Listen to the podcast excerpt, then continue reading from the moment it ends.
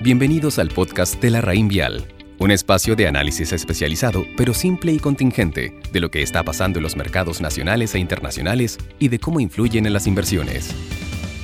Hola, les habla Andrés Vicencio, gerente de Asset Allocation de la Rain Vial Asset Management. Hace un tiempo atrás hice un audio respecto a preguntas frecuentes. La verdad, gustó bastante a muchos. Y decidí en esta oportunidad hacer otro audio similar, con preguntas frecuentes que me han hecho en las últimas reuniones, presentaciones que he tenido con, con, con muchos inversionistas y reuní algún grupo de, de, de, esas preguntas más repetidas. Interesante es porque ya pasado prácticamente un mes desde que, desde que grabé ese audio y, y, y muchas de las cosas que dijimos ahí se han ido plasmando en, lo, en, lo, en los activos, en los precios, sobre todo por, porque el mercado ha enfrentado algún grado de recuperación no menor en, en, principalmente en renta variable. Es cierto que muchos mercados todavía están en, en, zona negativa en el año, pero la situación como estaba por ahí el 20, 23 de marzo, en términos comparados, hoy día es mucho mejor, al menos en los precios que uno observa en el mercado financiero. Hay algunas preguntas que tienen que ver más bien con nuestra opinión respecto a, a, a lo que está pasando, a nuestra visión de, de, de la crisis. Me preguntan mucho de, de, de qué momento estamos en la crisis yo creo personalmente que, que, estamos el momento inicial de esto. Estamos hablando de, de, de, crisis económica, ¿cierto? no de crisis en los mercados financieros, sino más bien de, crisis económica. Yo creo que esto está recién partiendo.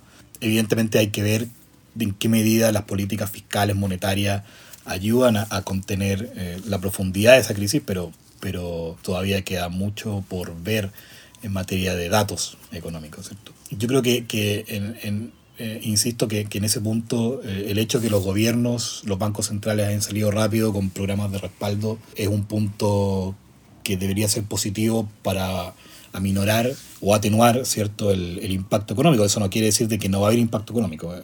Yo creo que él, él conversaba con un, con un inversionista hace un tiempo atrás que pensaba que, que, que esto prácticamente iba a producir un, un, crecimiento positivo en la economía. Yo creo que, que no, que estamos que eso estábamos lejos de, esa situación. Eh, otra pregunta que me hacen mucho relacionada a lo mismo es cuánto, cuánto de esto ya está incorporado a los precios eh, de los activos. Y, la verdad que, que ahí hay que, tener cuidado porque hay que recordar que los precios reflejan información, eh, de, de, alguna forma, por así decirlo, simple eh, información futura. O sea, cuando uno, por ejemplo, no sé, compra una propiedad, uno está esperando ver que esa propiedad va a tener un flujo futuro, que ese flujo futuro va a permitir que el precio actual sea económico respecto a todo lo que va a recibir. Bueno, y eso es importante porque en, todos los activos, acciones, bonos, eh, en general, en cualquier activo pasa algo muy parecido. Uno cuando compra o vende un activo a un precio X es porque cree que ese activo va a tener mayor retorno o menor retorno eh, en el futuro, ya sea por los pagos que ese activo asocia o, o simplemente por la percepción de riesgo que haya respecto a ese activo.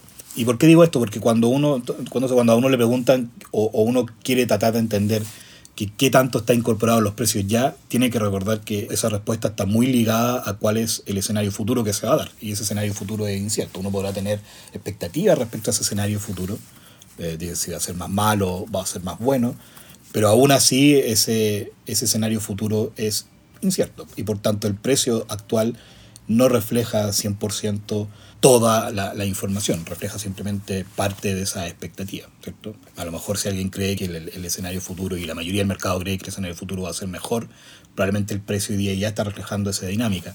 O lo mismo se pasa si, si es que uno piensa que el escenario va a ser peor. Probablemente la, la caída de los precios latinoamericanos que hemos visto esta semana eh, a raíz del precio del petróleo tiene un poco que ver con eso. Eh, dado que, que mucha gente, muchos inversionistas creen que el precio del petróleo va a continuar cayendo, lo más probable es que los activos americanos continúen eh, baratos por un tiempo.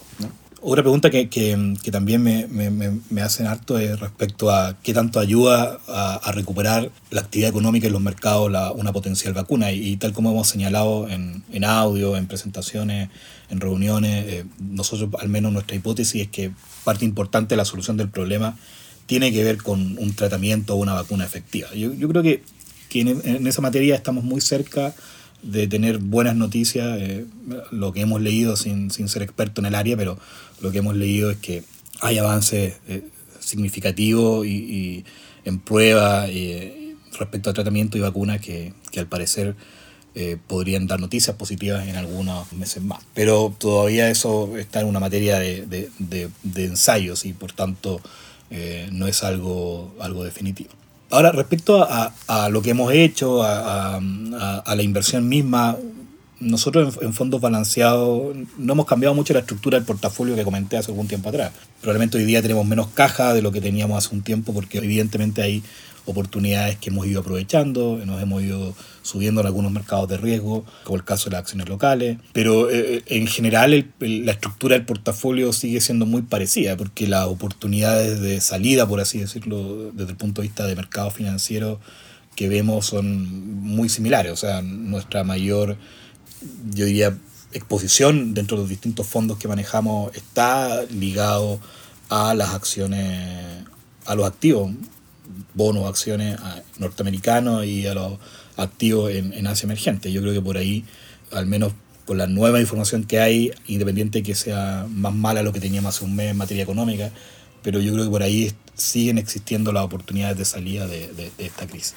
Y finalmente quisiera comentar muy breve respecto a a oportunidades de largo plazo. Me han preguntado mucho cuáles son las oportunidades de largo plazo, próximos 5 10 años que uno ve después de esta crisis. Y, la verdad que una pequeña reflexión. Yo creo que en general eh, es cierto que uno es un inversionista de largo plazo en el sentido de que el dinero que tiene invertido probablemente lo va a ocupar en muchos años más, ya sea para complementar su jubilación, eh, ya sea porque tiene algún proyecto de comprarse una mejor propiedad en, en los próximos años, eh, ahora probablemente quiere ahorrar porque tiene incertidumbre respecto a cómo va a ser la economía en los próximos dos, tres años. Entonces, yo creo que la, la, el, el hecho de que uno tenga una tendencia de largo plazo en materia de inversiones es muy distinto al hecho de que hayan oportunidades o no en materia de inversiones. Uno no compra, por ejemplo, una casa para arrendarla los después de 10 años más. O sea, yo me compro la casa hoy día quizá para arrendarla hoy, no, no, no la quiero tener ahí desocupada por 5 años o 10 años y después pensar que quizá la pueda ocupar. En los activos pasa lo mismo, uno compra los activos en la medida que, que los precios van cambiando, que la información va cambiando, que las oportunidades van apareciendo y volviendo, por ejemplo, al caso de Latinoamérica, uno podría pensar de que Latinoamérica hoy día está muy barato respecto a lo que estaba hace algunos meses atrás. Pero evidentemente, si en el caso de Brasil, México, por ejemplo, que son los países importantes en materia de peso de petróleo, si el precio del petróleo sigue bajo y, o sigue cayendo y, está estacionado por mucho tiempo en los niveles que está hoy día, en torno a 20, 15 dólares el barril, dependiendo del índice que uno mire, si siguen esos precios estacionados por mucho tiempo, va a estar por mucho tiempo barato en Latinoamérica, pero no necesariamente eso significa que es una oportunidad de invertir ahora ya. Eh, probablemente hay otros activos que ahora ya están mucho más atractivos y que están con un potencial de alza mucho más atractivo. Entonces, todas esas variables son importantes para poder configurar el portafolio eh, dentro de, de, del, asset allocation. Y, y, y, eso quiere decir de que no es que no existan oportunidades de muy largo plazo.